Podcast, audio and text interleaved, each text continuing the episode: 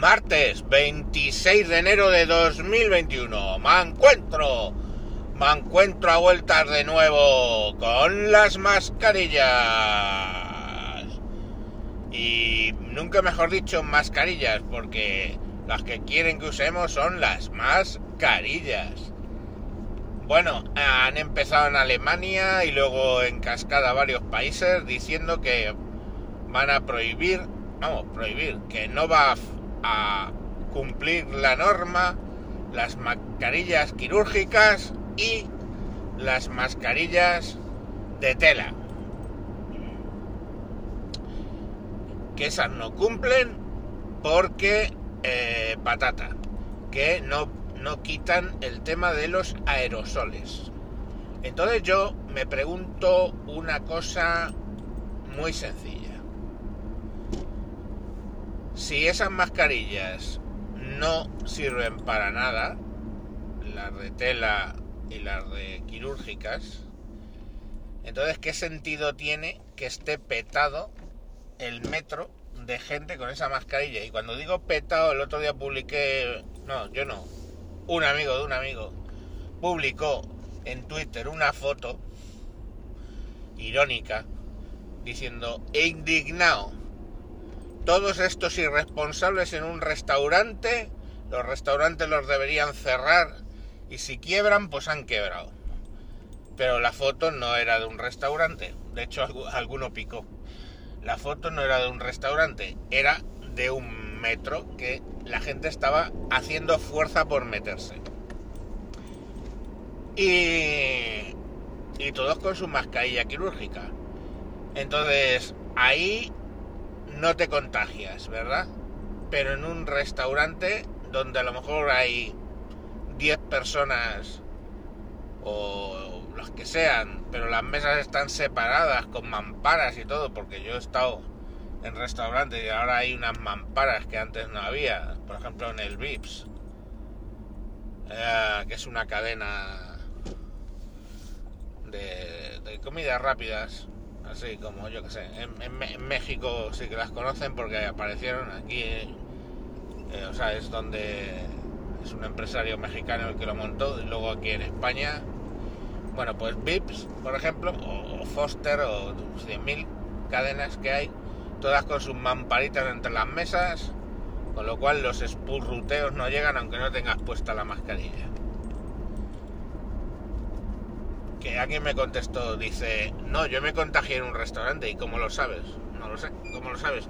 ¿Cómo sabes que te contagiaste en un restaurante y no de eh, eh, paseando por la calle? Yo qué sé, es curioso cuanto menos. Bueno, el caso es que cierran todos los restaurantes pero dejan el metro abierto con unas mascarillas que según ellos no sirven para nada. No, según ellos, que no sirven porque ahora resulta que sí que al cabo de casi un año de resulta que sí, que mm, se contagia por aerosoles también, vale. Quiere decir que tú aerosoles es, o sea, antes eran los esputurreos, o sea, tú...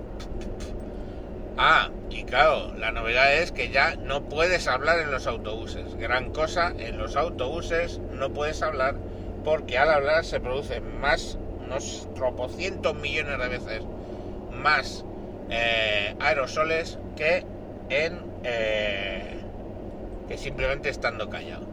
Con lo cual ya cojonudo, ya. Con mascarilla todos y calladitos. Vale. Y ahí lo tienes, o sea. Ahora, claro, ¿cuáles son las mascarillas que funcionan según Alemania y el resto de los países? Y aquí ya estamos tardando en adoptar esa medida.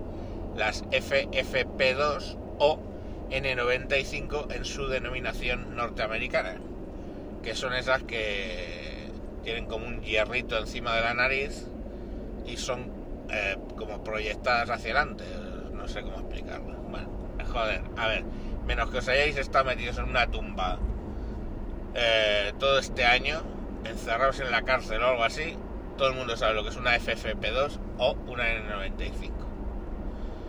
Que por cierto, ahora son obligatorias, pero la sexta cuando salieron las llamaban las insolidarias, porque esas solo protegen al que las lleva, no, mm, no al, resto, son unas tonterías de estas que... de las típicas gilipolleces.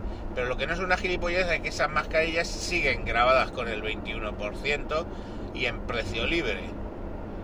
Mientras que las quirúrgicas, lo del precio libre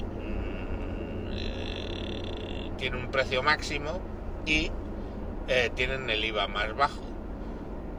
Bueno, pues nada. Por cierto, por cierto, por cierto, por cierto. A mí me han regalado dos mascarillas en toda la pandemia. Me las ha regalado la señora Ayuso. ¿Y qué mascarillas eran? FFP2. Y la pusieron a caer de un burro cuando trajo esas, esas mascarillas. A caer de un burro. Los medios de comunicación memoria no tienen de que la pusieron a caer de un burro por eh, traer FFP2. Pero yo sí tengo memoria, sí tengo memoria. Es más, tengo las putas bolsas con las putas mascarillas eh, y con el logo de la Comunidad de Madrid, etcétera. O sea, memoria tengo. Y memoria tengo porque la pusieron a caer de un burro Ayuso con el tema de las mascarillas FFP2. Pero, oye, lo mismo con el Zendal este, enfermera Zendal. O un, un hospital de puta madre, ¿vale? Pero hostia puta, es que no tiene wifi, es que no tiene café, es que las condiciones son inhumanas trabajar ahí. Y ves los putos hospitales COVID de urgencia que han creado otras comunidades que no dejan de ser unas putas tiendas de Boy Scout. ¿Eh? Ah, y eso es gloria bendita. Me cago en Dios, pero es que nadie se da cuenta de la mala baba, mala jodida baba que hay con, el, con, la Comunidad de Madrid, ¿eh? En este tema, coño. O sea, un puto hospital construido, ¿eh? Que funciona, porque de hecho hay 300 pacientes allí, me parece. Lo comparas con un puto hospital hecho con unas putas tiendas de campaña. ¿Qué pasa? Os lo voy a explicar. Os lo voy a explicar. Punto número uno, esta es del Partido Popular. Punto número dos, esta tía cae mal hasta en el Partido Popular. Punto número tres, todos los putos periódicos de mierda pagados por el gobierno, y cuando digo pagados por el gobierno, digo desde el primero hasta el último, porque todos recibieron dinero del, del Estado. Bueno, pues esos putos medios de comunicación ahora están pagando el favor de que les reflotaran a base de poner de vuelta y media a Ayuso, que es lo que le interesa al gobierno. Pero más allá de todo eso, están las quejas de los sanitarios. A ver, hijos míos, a ver cuándo os puto espabiláis. ¿eh? En, en todas las profesiones hay gente buena, gente mala, en todo, en tu familia hay gente buena, hay gente mala. ¿eh? Lamentablemente en este mundo ¿eh? La gente mala hace bastante más ruido que la gente buena. ¿Ok? Entonces, eh, en el tema de sanidad, a falta de sindicatos que de verdad hagan su puto trabajo, tienes una serie de gente que se dedica a eh, joder, no tiene otro nombre, y solo es que me han mandado obligatoriamente a este hospital. Es que me han mandado obligatoriamente al hospital. A ver, gilipollas, tendrás que ver tu puto contrato, ¿vale? Si tu puto contrato pone movilidad geográfica, ¿eh? el día que lo firmaste, gilipollas, podías haber dicho, no, no quiero movilidad geográfica. Porque yo, ¿eh? yo, mi contrato que es de hace 26 años con la empresa con la que estoy, ¿eh? ese contrato pone claramente que estoy firmando movilidad geográfica nacional e internacional. ¿Qué quiere decir eso? Que así, si a mi empresa se le pone en la punta del nabo, estamos, mandarme a trabajar a, qué sé yo, Brasil, tengo que hacer las maletas e irme, ¿vale?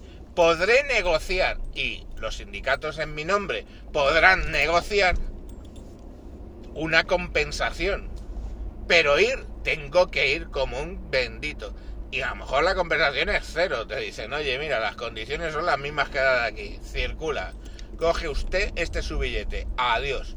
Eso se llama movilidad geográfica.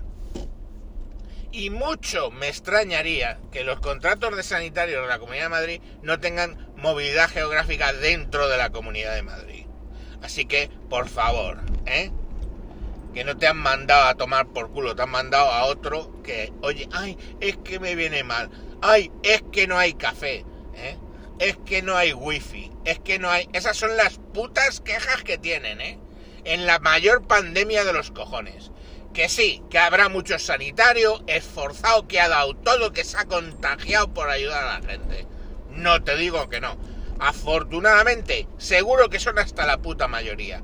Pero hay una minoría muy ruidosa, muy de ultraizquierda, ¿eh? muy hija de la gran puta, que se dedica a hacer eso que hacen contra Ayuso y que llevan haciendo desde el comienzo de la pandemia.